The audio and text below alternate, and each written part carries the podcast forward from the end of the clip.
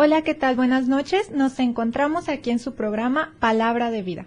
Puede comunicarse al número 33 16 75 88 50. Está sintonizándonos a través de 1370 AM. El día de hoy agradecemos en los controles a Fabián Peña y tenemos un invitado, el ingeniero Daniel Medina. Esta semana es un programa especial, pero el día de hoy debería de estar Dani Contreras con los testimonios. Por hoy se hace la excepción y tenemos a nuestro invitado. Buenas noches, Daniel Medina. ¿Cómo se encuentra hoy? Yo muy bien, gracias a Dios. ¿Y tú? También, gracias. ¿Qué nos va a presentar hoy? Muy bien. Eh, en este día vamos a presentar un tema un poco controversial. Vamos a hablar de Jesús como el Mesías. Vamos a ver si él fue un impostor o realmente es el Mesías. Muy bien, ¿cómo vamos a empezar con esto? Muy bien, eh, me gustaría que empezáramos con una oración, ¿qué te parece? Claro. Ok, inclinemos el rostro. Creo en Jesús, te damos gracias por la oportunidad de estudiar tu palabra. Queremos pedirte que todo lo que estudiemos sea tan claro como el agua, que todas las personas y nuestros radioescuchas puedan abrir su mente y su corazón para entender las grandes verdades que tú has dejado a través de la historia en, las Sagradas Escrituras. Te lo pedimos en Cristo Jesús. Amén. Muy bien. Ah, el Jesús del que vamos a hablar hoy dice cosas muy interesantes. En realidad dice cosas que nadie se atrevería, muy pocos se atreverían a decir el día de hoy. Por ejemplo, tenemos en Juan 14:6, Jesús les dijo, Yo soy el camino y la verdad y la vida. Nadie viene al Padre sino por mí. Eso es lo que dice el Señor Jesús. Pero este Jesús está siendo marginado. Actualmente le sacan todo el lado mesiánico de la persona de Jesús. Entonces, ¿cuál sería el lado que permanecería hoy en día?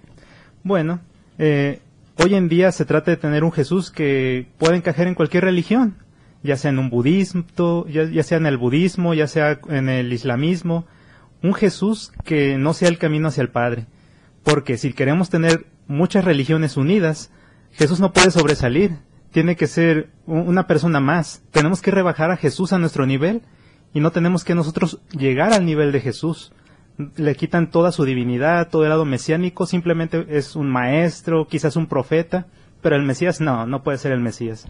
Entonces, esta noche usted nos va a ayudar a comprender ese lado mesiánico. Así es, pero no voy a decir lo que yo pienso, vamos a tratar de utilizar en gran parte solo las escrituras el Antiguo Testamento y el Nuevo Testamento.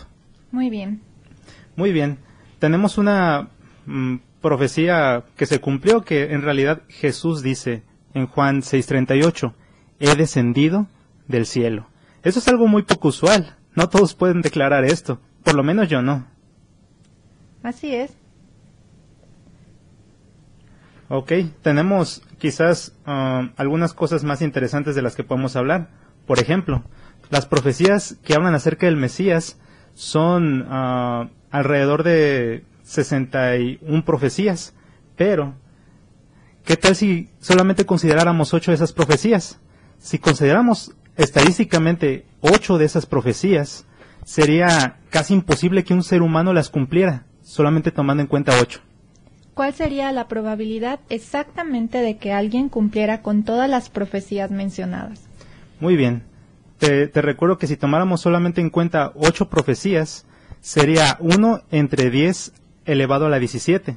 Es decir, a un uno le pones 17 ceros y ese número tan grande, solamente uno es la posibilidad de, de que alguien haya de cumplir las profecías, ya sea en el pasado o en el presente. Ahora, ¿qué pasaría si consideramos 48 profecías? Las posibilidades se convierten virtualmente en cero, porque ahora tiene que ser 1 entre 10 elevado a la 157. A un 1 agrégale 157 ceros a la derecha y la posibilidad es de 1 entre todo ese número increíblemente enorme. Ahora, los científicos estiman que el número de átomos en el universo conocido es de 10 elevado a la 18 solamente. Entonces es una probabilidad prácticamente nula de que alguien haya de cumplir las 61 profecías que están en el Antiguo Testamento. Y usted nos dice que la probabilidad es prácticamente cero de una en 10 a la 157 si consideramos solo 48 profecías. Así es. Y en realidad hay 61 más o menos, quizás haya más. Muy bien. Ahora, ¿qué nos puede hablar sobre lo que dice la Biblia. Ok. Ah, la Biblia nos menciona ah, acerca de 61 profecías, como te digo, pero vamos a ver solamente 15 para no ser tan engorroso este tema. Ahora, ah, vamos a ver la profecía en el Antiguo Testamento y cómo se cumplió en el Nuevo Testamento. ¿Qué te parece? Muy bien, así que vamos a hacer una comparación de lo que dice el Antiguo Testamento en los libros de la Biblia y vamos a reafirmar su cumplimiento en el Nuevo Testamento, que sería lo que se escribió después de Cristo, ¿cierto? Así es. Bueno, ¿qué te parece si empezamos con la primera profecía? El Mesías habría de tener un nacimiento milagroso. Si leemos Isaías 7:14, dice que una virgen habría de tener ah, y dar a luz un niño. ¿Qué es lo que dice en Lucas 1:28 al 31? Y entrando el ángel en donde ella estaba dijo, Salve muy favorecida, el Señor es contigo, bendita tú entre las mujeres. Mas ella cuando le vio se turbó por sus palabras, y pensaba qué salutación sería esta. Entonces el ángel le dijo, María, no temas, porque has hallado gracia delante de Dios. Y ahora concebirás en tu vientre y darás a luz un hijo, y llamarás su nombre Jesús. Ok, este Jesús, del que se habla aquí, tiene un significado muy interesante. En Isaías se dice que habría de ser llamado Emanuel, Dios con nosotros. Y Jesús significa Jehová salva, o Jehová es mi salvador, o Jehová es mi auxilio. Prácticamente, a pesar de que el nombre parece totalmente diferente, el significado y la esencia es la misma. Ahora, la segunda profecía habla de que el Mesías habría de nacer exactamente en la ciudad de Belén. ¿Qué es lo que dice Miqueas 6.5? Miqueas 5.2. 5.2, perdón. Pero tú, Belén, Éfrata, pequeña para estar entre las familias de Judá, de ti me saldrá el que será el Señor en Israel, y sus salidas son desde el principio y desde los días de la eternidad. Ok, en Miqueas se nos promete que el Mesías habría de nacer en Belén. Y en Mateo 2.1 dice, Jesús nació en Belén de Judea, en días del rey Herodes. ¿No te parece interesante que se están cumpliendo todas las profecías? Claro que sí. En, los tiempos de Miqueas mencionaron específicamente en Belén y el cumplimiento dice que también fue en Belén, así como los hechos históricos. Ok. Ah, quisiera hacer un pequeño paréntesis. Ah, quizás algunas personas dirán, bueno, quizás todo lo que viene en la Biblia eh, fue inventado, a lo mejor trataron de hacer parecer que todo esto se estaba cumpliendo y se lo inventaron todo. Pero quiero decirte que hay fuentes extrabíblicas que hablan acerca de personajes, lugares, e inclusive acontecimientos extrabíblicas. Por ejemplo, tenemos un historiador romano que se llama Tácito, que escribió en el año 115 después de Cristo y habla sobre la persecución de los cristianos. Él dice textualmente, Cristo, de quien se derivó su nombre, fue ejecutado en las manos del fiscal Poncio Pilato en el reinado de Tiberio. Entonces tenemos un historiador extrabíblico que habla de un Cristo ejecutado por Poncio Pilato. También tenemos a Seutonio, otro historiador romano, que también habla acerca de cómo se hacían disturbios en el nombre de Cristo y habían sido expulsados de Roma. Aún más, tenemos a, la versión de el Talmud, en una colección de tradiciones judías, del siglo III se cuenta la versión de cómo ellos mataron a Jesús. Ellos dicen que mataron a Yeshua de Nazaret colgado. Pero bueno, esa es su versión eh, en el Talmud. Al final de cuentas hablan de un Jesús que ellos eh, mataron de alguna manera. Así que tenemos tres referencias históricas, además de las muchas con las que podemos contar. La primera que nos dijiste, Tácito, historiador romano. Suetonio, historiador romano, y también el Talmud, que es de los judíos, que confirman la existencia de Cristo en las mismas fechas bíblicas. Claro, también si quisiéramos ver eh, algo de arqueología, hay en algunos museos placas de piedra donde hay nombres de Poncio Pilato, Tiberios, entre otros, así que la arqueología y los historiadores no nos dejarán mentir. Muy interesante. ¿Continuaríamos con lo que sigue en la Biblia? Ok, este, vamos a ver algunas más de las profecías. La número cuatro dice que ah, haría milagros y sanaría enfermos. Isaías 35, 5 al 6 dice, Entonces los ojos de los ciegos serán abiertos, y los oídos de los sordos se abrirán. Entonces el coljo saltará como un ciervo, y cantará la lengua del mudo, porque aguas serán cavadas en el desierto y torrentes en la soledad. Habla de que haría milagros. ¿Me podrías leer Mateo 9:35 a ver si se cumplió? Sí, dice, recorría Jesús todas las ciudades y aldeas, enseñando en las sinagogas de ellos y predicando el Evangelio del Reino y sanando toda enfermedad y toda dolencia del pueblo. Ok, el Mesías, Mesías vuelve a cumplir las profecías dadas en el Antiguo Testamento. Ahora, vamos a ver que inclusive estaba profetizado de que el Mesías entraría montado en un asno a Jerusalén. Tenemos la profecía en Zacarías 9:9. Dice, Alégrate mucho, hija de Sión, da voces de júbilo, hija de Jerusalén. He aquí tu rey vendrá a ti, justo y salvador, humilde y cabalgando sobre un asno, sobre un pollino hijo de asna. Entonces, esa es la profecía. ¿Me puedes decir el cumplimiento en Lucas 19:35? Dice, y lo trajeron a Jesús, y habiendo echado sus mantos sobre el pollino, subieron a Jesús encima. Qué maravilloso, ¿no? Cada pequeño detalle se, se cumple a la perfección en el Nuevo Testamento, todo lo que fue dicho por medio de los profetas. Ahora viene la parte interesante, vamos a empezar a ver sobre el sufrimiento del Mesías. Dice que sería traicionado por un amigo. En Salmos 41.9 dice, Aún el hombre de mi paz, en quien yo confiaba, el que de mi pan comía, alzó contra mí el calcañar. ¿Me puedes decir el cumplimiento en Mateo 26.49 al 50? Sí. Dice, y enseguida se acercó a Jesús y dijo, Salve maestro, y le besó. Y Jesús dijo, Amigo, ¿a qué vienes? Entonces se acercaron y echaron mano a Jesús y le prendieron. Ok, entonces su propio amigo lo traicionó y él no sabe, pero, o no supo, pero cumplió una de las profecías dadas en Zacarías. Ahora, vamos un poquito más adelante y quizás un poquito más rápido. No leeremos todo el pasaje, pero si usted en casa quiere anotarlos, anótelos y veremos eh, si se realmente cumplió todo lo que se dijo en el Antiguo Testamento en el Nuevo Testamento. Otra profecía dice que sería vendido por 30 piezas de plata y que serían tiradas en el templo esas piezas de plata. ¿Dice exactamente la cantidad? Así es, 30 piezas de plata y que serían tiradas exactamente en el templo. Vamos a verla. Zacarías 11 del 12 al 13 dice que eh, su salario por el Mesías serían de 30 piezas de plata y que serían echadas esas 30 piezas de plata en la casa, del, en la casa de Jehová al tesoro. ¿Me puede decir más o menos qué dice Mateo 27, 5 al 7? Claro que sí. Dice, y arrojando las piezas de plata en el templo, salió y fue y se ahorcó.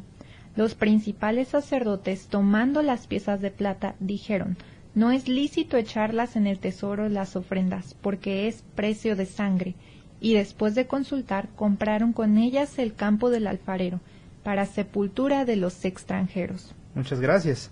La profecía número 8 dice, no respondió a las acusaciones. La profecía está en Isaías 53.7. Dice, angustiado él y afligido, no abrió su boca. Como cordero fue llevado al matadero y como oveja delante de sus trasquiladores. Enmudeció y no abrió su boca. ¿Cuál es el cumplimiento en Mateo 27.12? Y siendo acusado por los principales sacerdotes y por los ancianos, nada respondió. Ok, tenemos un Mesías que enmudeció al ser instigado. Vemos que el Mesías fue torturado físicamente. Isaías 56 dice, di mi, cuerpo a mis, di mi cuerpo a los heridores, y mis mejillas a los que me mesaban la barba. No escondí mi rostro de las injurias y de los espurios. ¿Me puedes decir el cumplimiento en Mateo 26 a 67? Entonces le escupieron en el rostro y le dieron puñetazos, y otros le abofeteaban. Ah, ok, entonces cada detalle, inclusive su sufrimiento, vamos a ver que estaba predicho. Por ejemplo, se estaba profetizado que sus manos y sus pies serían perforados. Salmos 22, 16 dice, Porque perros me han rodeado, me han cercado cuadrilla de malignos, hordaron mis manos y mis pies y el cumplimiento se encuentra en Lucas 23, 33 al 34. Y cuando llegaron al lugar llamado de la calavera, le crucificaron allí. Ok, ya casi terminamos. Vamos a la profecía número 11. Dice, fue crucificado con ladrones y oró por los transgresores. Isaías 53, 12 dice, por cuanto derramó su vida hasta la muerte, y fue contado con los pecadores, habiendo él llevado los pecados de muchos y orado por los transgresores. El cumplimiento se encuentra en Lucas 23, 33 al 34. Y cuando llegaron al lugar llamado de la calavera, le crucificaron allí. Y a los malhechores, uno a la derecha y otro a la izquierda. Y Jesús decía, Padre, perdónalos porque no saben lo que hacen. ¿Te das cuenta? Cada detalle de la profecía cumplida cabalmente. Ser crucificado con malhechores y orar por los transgresores. Eso lo hizo Jesús mientras estaba colgado en la cruz. Ahora, la profecía 12 dice, repartieron sus ropas y sortearon su túnica. Esto está en Salmos 22, 18. Dice, repartieron entre sí mis vestidos y sobre mi ropa echaron suertes. El cumplimiento se encuentra en Juan 19, 23 al 24. Cuando los soldados hubieron crucificado a Jesús, tomaron sus vestidos e hicieron cuatro partes, una para cada soldado. Tomaron también su túnica, la cual era sin costura, de un solo tejido de arriba abajo. Entonces dijeron entre sí, no la apartamos, sino echemos suerte sobre ella a ver de quién será. Quisiera hacer un paréntesis en esta profecía. Aquí hay una tipología en esta profecía. Vemos que la túnica de Jesús era de una sola pieza, era perfecta, no tenía costuras. Así es la justicia del Señor, es perfecta, no tiene cortes, es de una sola pieza. Sigamos con la siguiente profecía. Le darían de beber vinagre. Salmos 69, 21 dice, Me pusieron además hiel por comida, y en mi sed me dieron a beber vinagre y el cumplimiento está en Juan 8:36. Así que, si el Hijo os libertare, seréis verdaderamente libres. Profecía número 14 dice, no se le quebró ningún hueso. Salmos 34:20 dice, Él guarda todos sus huesos, ni uno de ellos será quebrantado. El cumplimiento está en Juan 19, 32 al 33. Vinieron pues los soldados y quebraron las piernas al primero, y asimismo al otro que había sido crucificado con él, es decir, a los dos que estaban a un lado de Jesús. Y el versículo 33 dice, Mas cuando llegaron a Jesús, como le vieron ya muerto, no le quebraron las piernas. Esto de ya de por sí era una, una profecía, una tipología. Recordemos que al Cordero Pascual no se le tenía que quebrar ningún hueso antes de ser sacrificado. Entonces, Jesús no se le rompió ningún hueso, porque él ya estaba muerto cuando le fueron a romper los huesos a los otros dos ladrones que seguían con vida. La última profecía, la número 15 que vamos a ver el día de hoy, dice, la exclamación de Jesús en la cruz. Esto está en Salmos 22.1, dice, Dios mío, Dios mío, ¿por qué me has desamparado? ¿Por qué estás tan lejos de, mí? ¿Por qué está tan lejos de mí la salvación y de las palabras de mi clamor? En Mateo 27:46 se menciona, Cerca de la hora novena, Jesús clamó a gran voz diciendo, Elí, Elí, lama sabactani. Esto es, Dios mío, Dios mío, ¿por qué me has desamparado?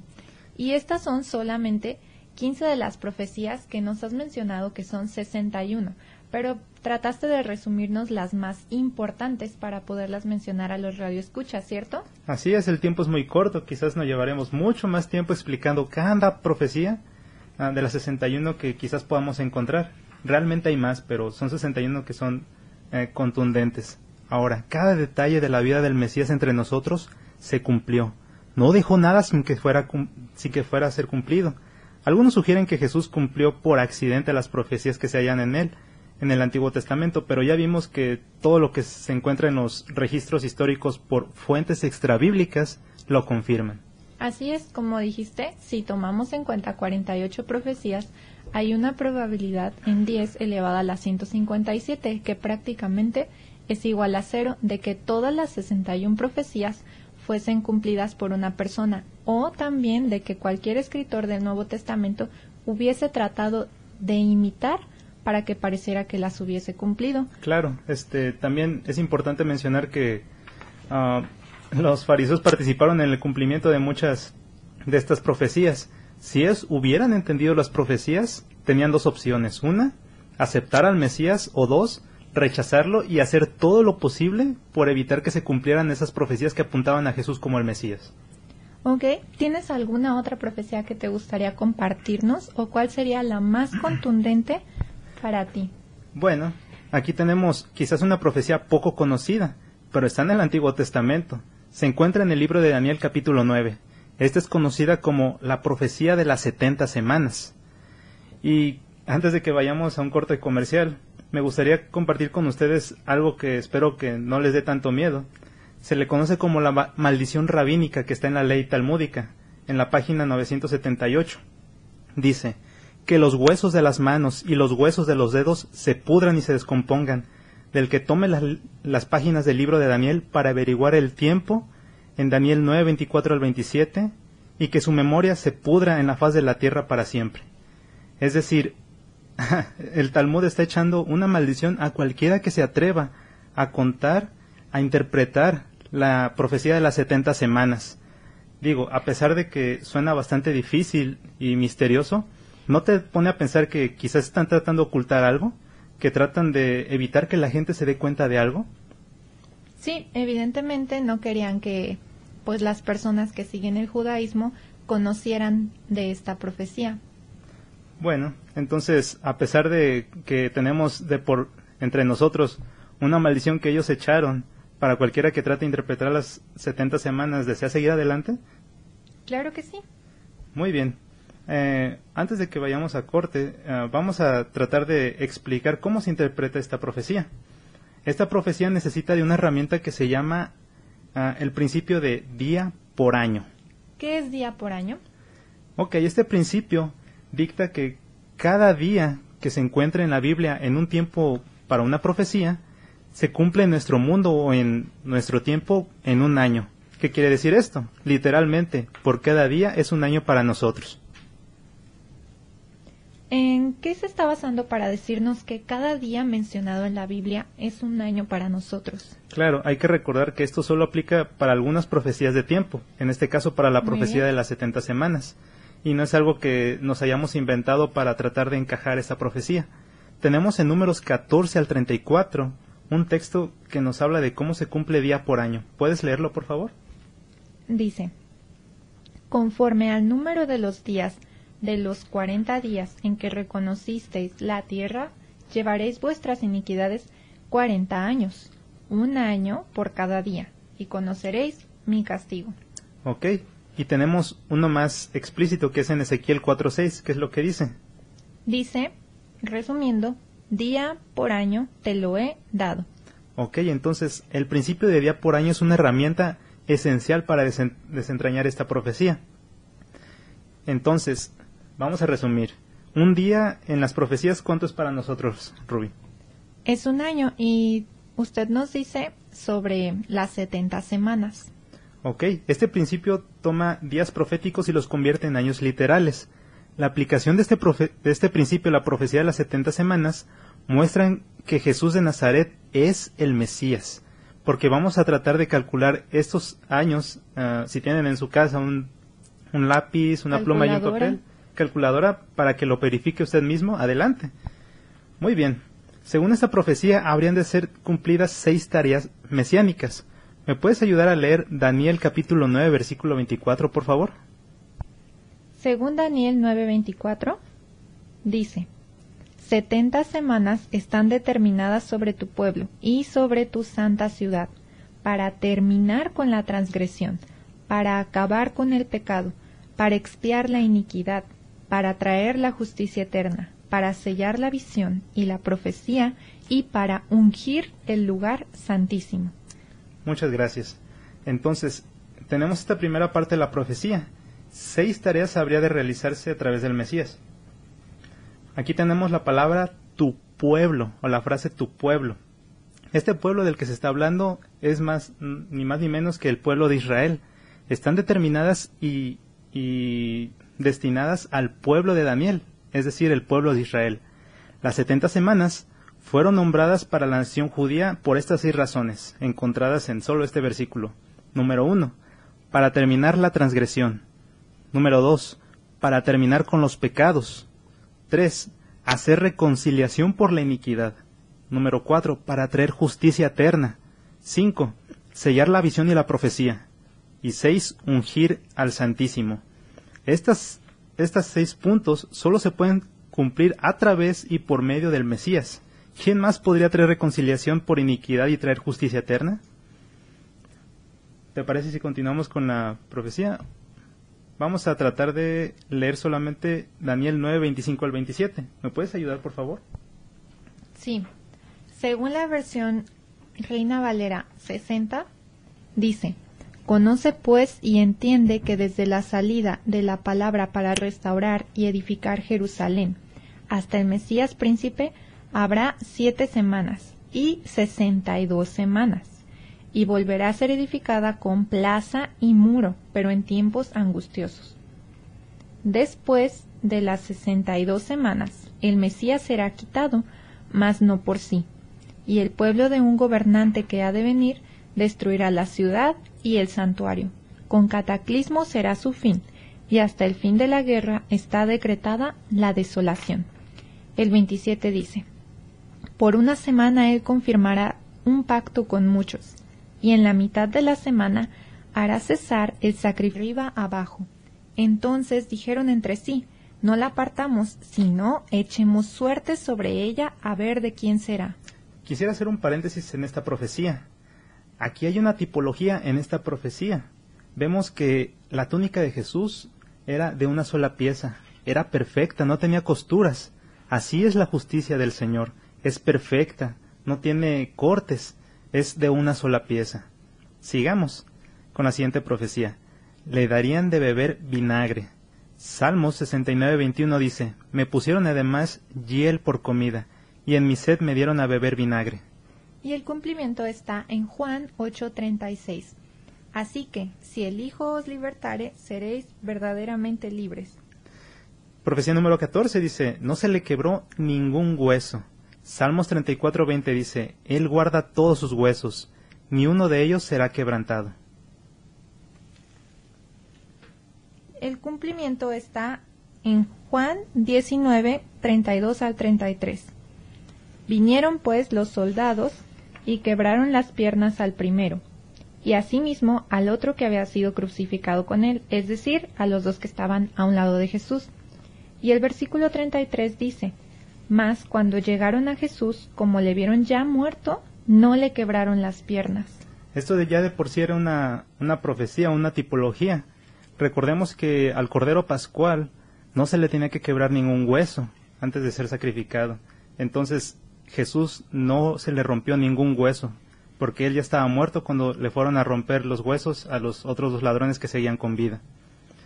La última profecía, la número 15 que vamos a ver el día de hoy, dice, la exclamación de Jesús en la cruz.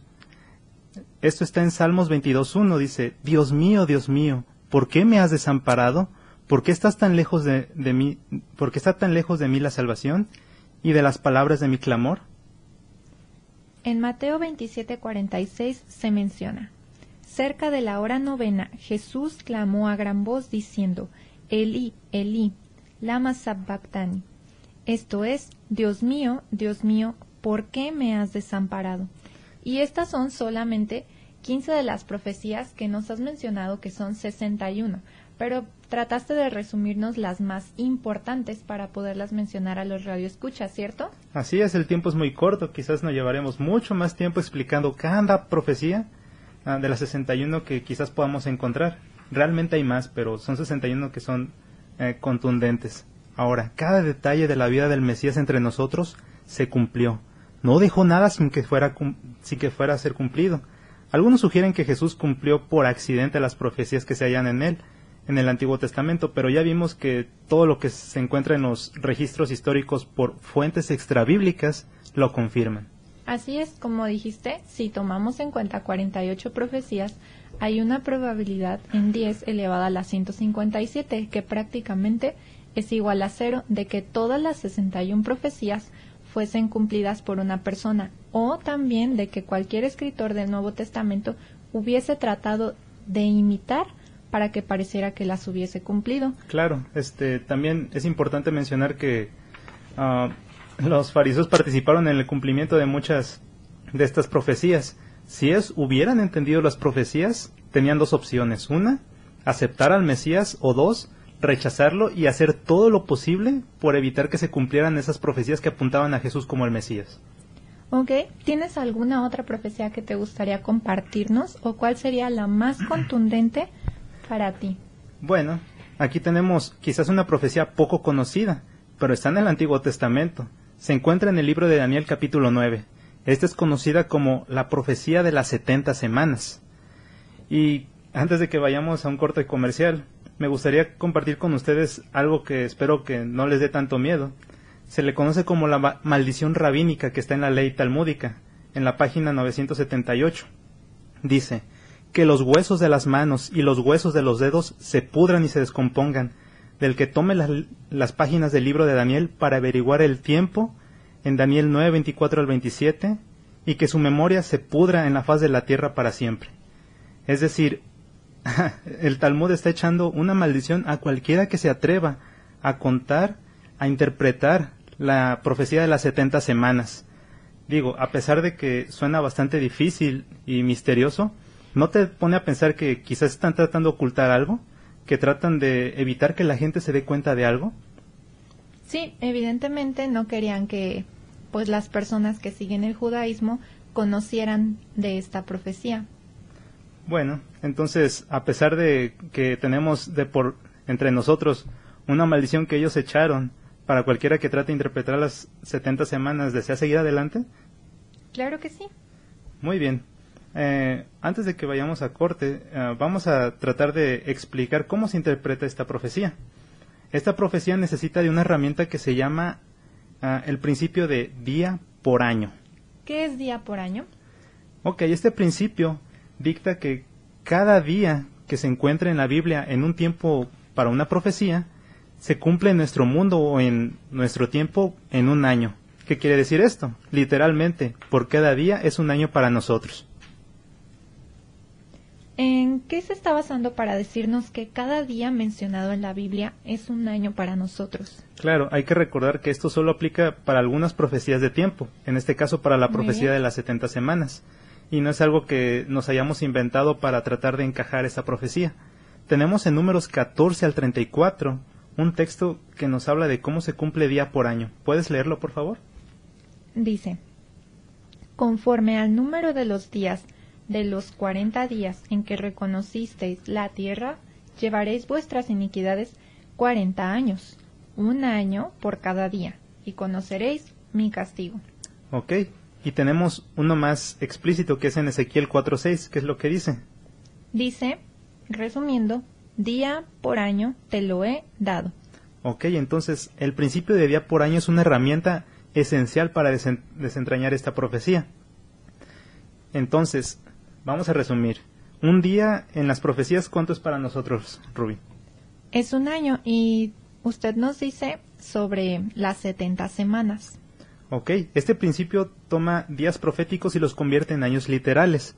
La aplicación de este, de este principio, la profecía de las 70 semanas, muestran que Jesús de Nazaret es el Mesías, porque vamos a tratar de calcular estos años, ah, si tienen en su casa un, un lápiz, una pluma y un papel, calculadora para que lo verifique usted mismo, adelante. Muy bien.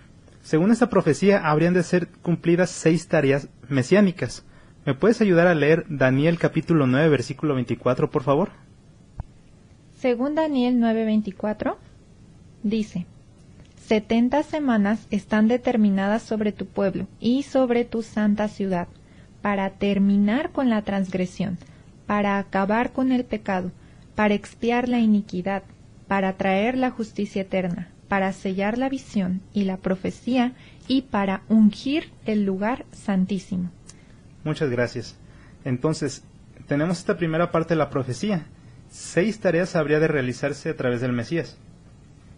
Aquí tenemos la palabra tu pueblo, o la frase tu pueblo. Este pueblo del que se está hablando es más, ni más ni menos que el pueblo de Israel. Están determinadas y, y destinadas al pueblo de Daniel, es decir, el pueblo de Israel. Las setenta semanas fueron nombradas para la nación judía por estas seis razones, encontradas en solo este versículo. Número uno, para terminar la transgresión. Número 2. Para terminar con los pecados. 3. Hacer reconciliación por la iniquidad. Número 4. Para traer justicia eterna. 5. Sellar la visión y la profecía. Y 6. Ungir al Santísimo. Estas, estas seis puntos solo se pueden cumplir a través y por medio del Mesías. ¿Quién más podría traer reconciliación por iniquidad y traer justicia eterna? ¿Te parece si continuamos con la profecía? Vamos a tratar de leer solamente Daniel 9, 25 al 27. ¿Me puedes ayudar, por favor? Sí. Según la versión Reina Valera 60, dice, Conoce pues y entiende que desde la salida de la palabra para restaurar y edificar Jerusalén hasta el Mesías príncipe habrá siete semanas y sesenta y dos semanas, y volverá a ser edificada con plaza y muro, pero en tiempos angustiosos. Después de las sesenta y dos semanas, el Mesías será quitado, mas no por sí, y el pueblo de un gobernante que ha de venir destruirá la ciudad y el santuario. Con cataclismo será su fin, y hasta el fin de la guerra está decretada la desolación. El 27 dice, Por una semana él confirmará un pacto con muchos, y en la mitad de la semana hará cesar el sacrificio y la ofrenda. Sobre alas de abominaciones vendrá el desolador, hasta que el aniquilamiento que está decidido venga sobre el desolador. Muy bien, entonces tenemos esta profecía de Daniel 9, 24 al 27 Quizás después de este corte vamos a empezar a entrar de lleno en esta profecía. Lo que tenemos que hacer un resumen hasta ahorita es, Jesús es apuntado a través de las 61 profecías como el Mesías. Y esta profecía de las 70 semanas está siendo ocultada de alguna manera a través de maldiciones, siendo contada mal o de plano no contada. Y veremos cómo apunta en tiempo exacto hacia el Mesías, la reconstrucción de Jerusalén y el tiempo que está determinado sobre los judíos. Eh, quizás después del corte vamos a seguir con esa profecía.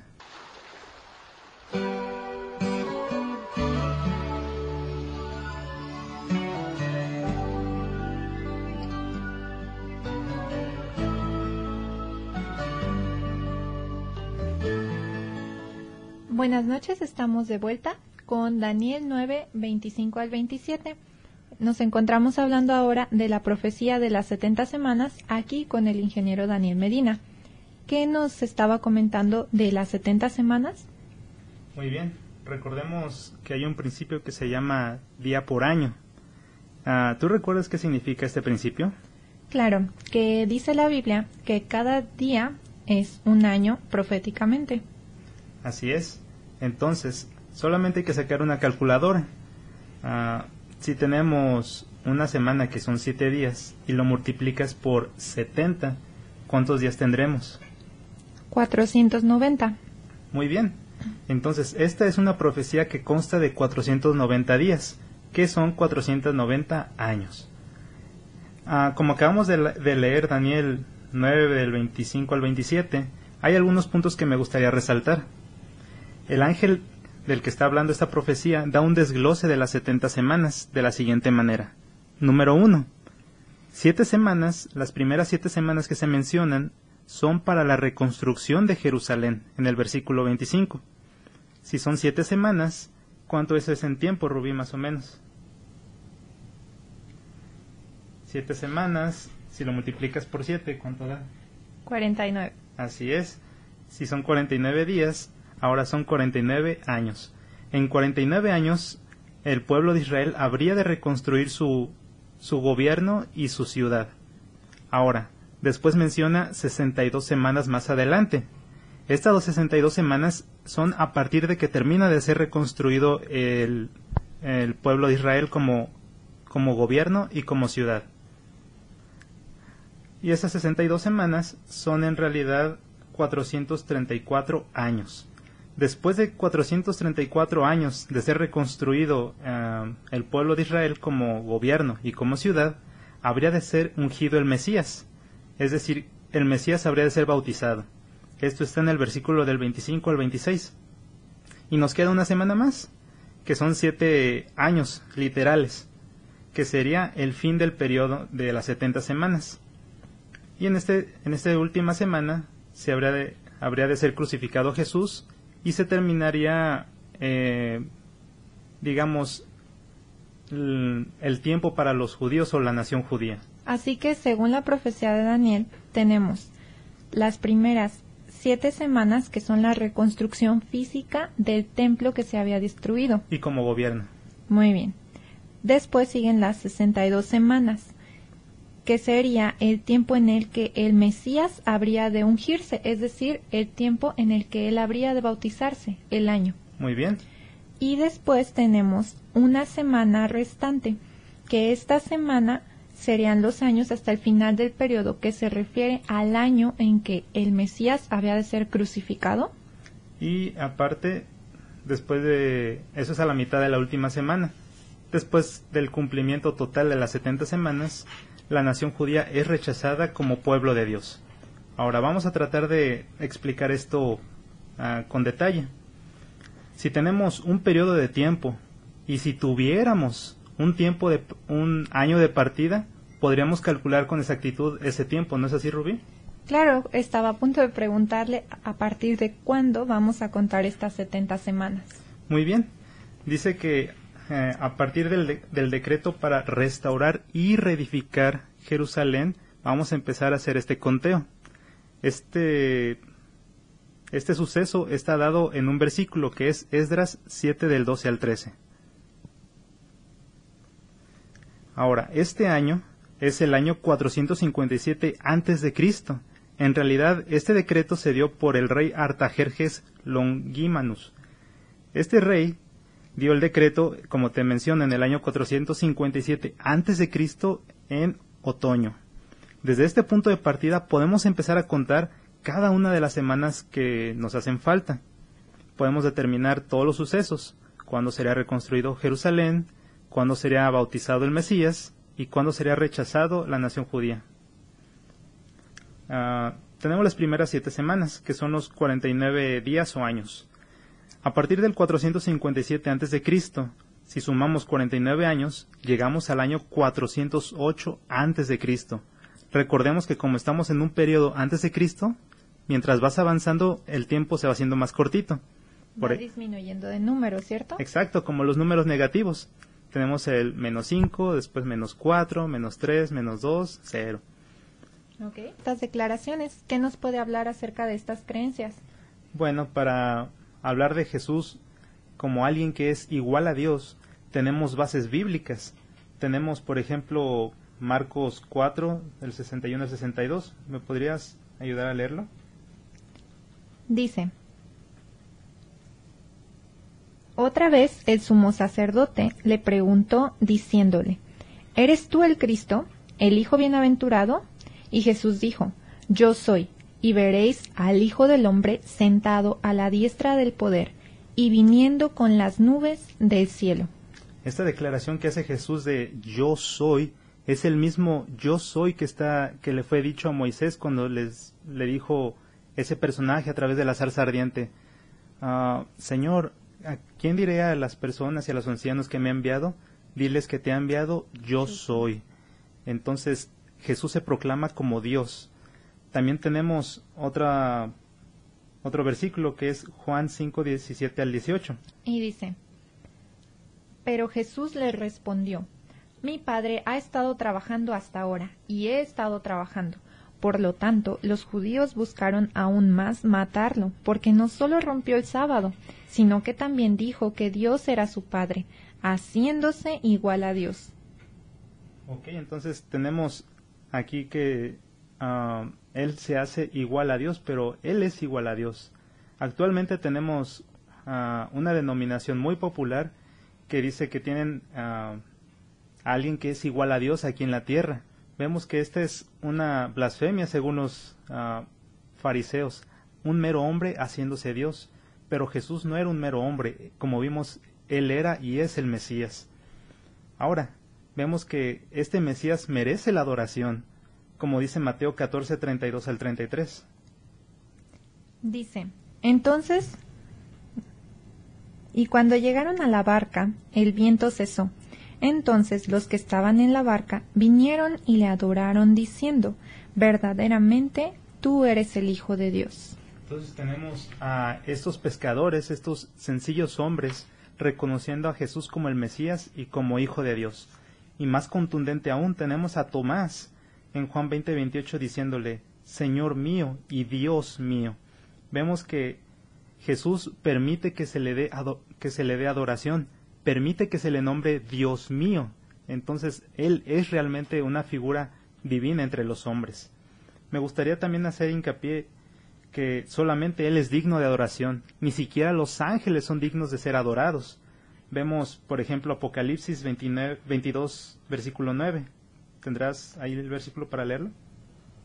Claro, dice, cuando a Juan se le mostró la nueva Jerusalén en visión, cayó a los pies de su guía de ángeles para adorarle, pero el ángel le reprendió diciendo, Pero él me dijo, Mira, no lo hagas, porque yo soy consiervo tuyo, de tus hermanos los profetas y de los que guardan las palabras de este libro.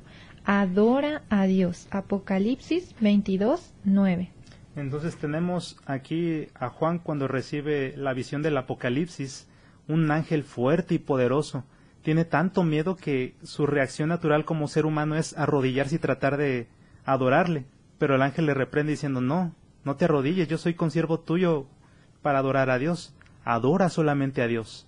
Y como vimos versículos anteriores, eh, los discípulos le dijeron a Jesús, Dios mío, y se arrodillaron delante de él y él lo permitió. Entonces tenemos que Jesús es realmente igual a Dios. Ahora, ah, tenemos que Él es un ser divino y creador. Tenemos, por ejemplo, algunos grupos religiosos que niegan la humanidad de Cristo y otros que niegan su divinidad.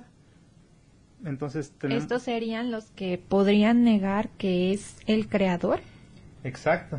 Realmente si vemos eh, Juan desde el capítulo 1, vemos que en el principio era el verbo y el verbo era Dios y, y todas las cosas fueron hechas a través de él.